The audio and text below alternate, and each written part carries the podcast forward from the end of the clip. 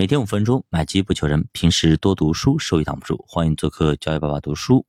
那金钱呢？无论在什么时候，在我们的生活中都占据着相当重要的地位。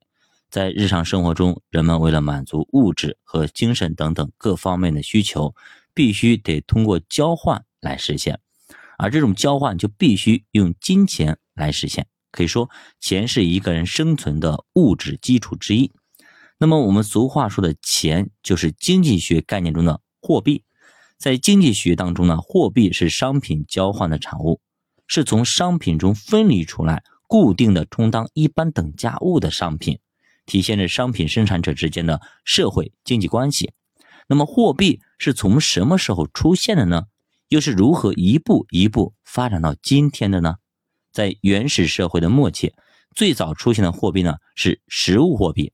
通常呢，像游牧民族呢，以牲畜、兽皮等来实现货币的职能；而农业民族呢，则以五谷、布、农具、陶器、贝壳、珠玉等等充当最早的实物货币。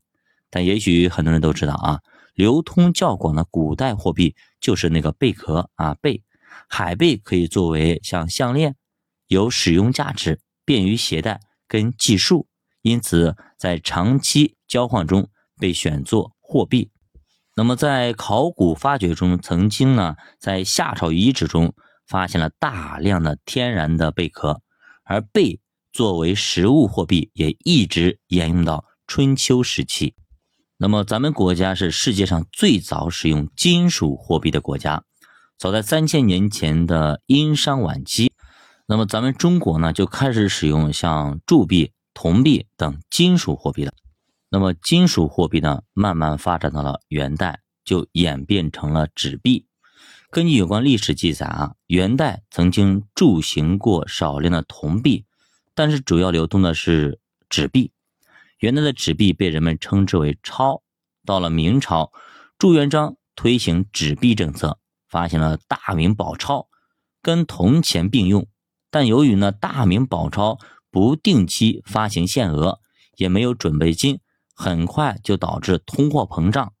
所以说明中叶嘉靖年后，宝钞已经无法通行，民间主要用白银和铜钱。清朝后期啊，银锭开始向银元转化。清代也发行纸币，纸币品种比较复杂，有官钞和私钞之分。那说起这个官钞啊。那前两天看一个电视剧啊，那个沈万三他用的就是官钞啊，能用官钞的商人啊，都是跟官场有交道、有关系的，所以你拿出来的钞票不一样，你的等级也不一样啊。还有使用官钞的那个胡雪岩啊，他用的也是官钞。那么官钞呢是由官府金融机构发行的，私钞呢是由民间金融机构发行的，纸钞又可以分为铜钱票。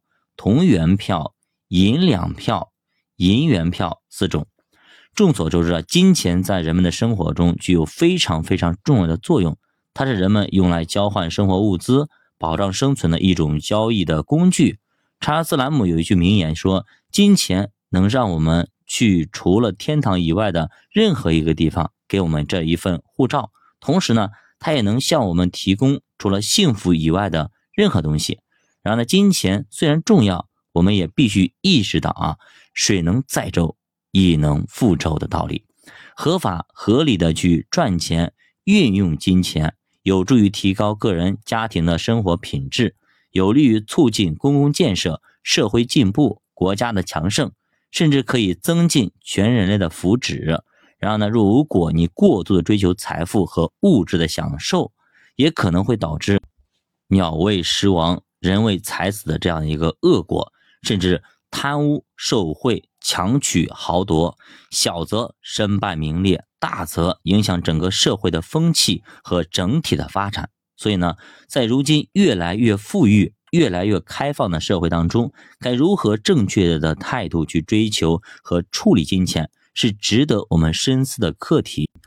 那么俗话说得好，君子爱财，取之有道啊，钱呢？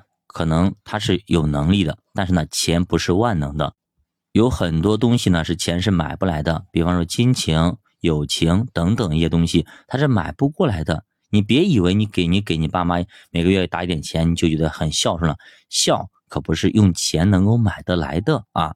一定要多回家看看，多陪陪爸妈啊，多关心一下，这才是孝。我们上次学到一本书里面讲孝，何为孝？孝就是让父母少操心、少担心。即使你赚了太更多的钱，越来越多的钱，但是你游走在法律违法犯罪的这种境地里边，那么早晚有一天你会啊进去，或者说呃会有一个非常可怕的后果，严重的后果。你让你的家人，让你的父母一直在为你担心，你觉得这是孝吗？比方说很多的像巴菲特等等，有很多的卡耐基啊等等，他们都说过啊，你如果你这辈子你生活的目的就是为了钱，你就是为了赚钱。赚钱是你的唯一的目的，那你这个人就是一台机器啊！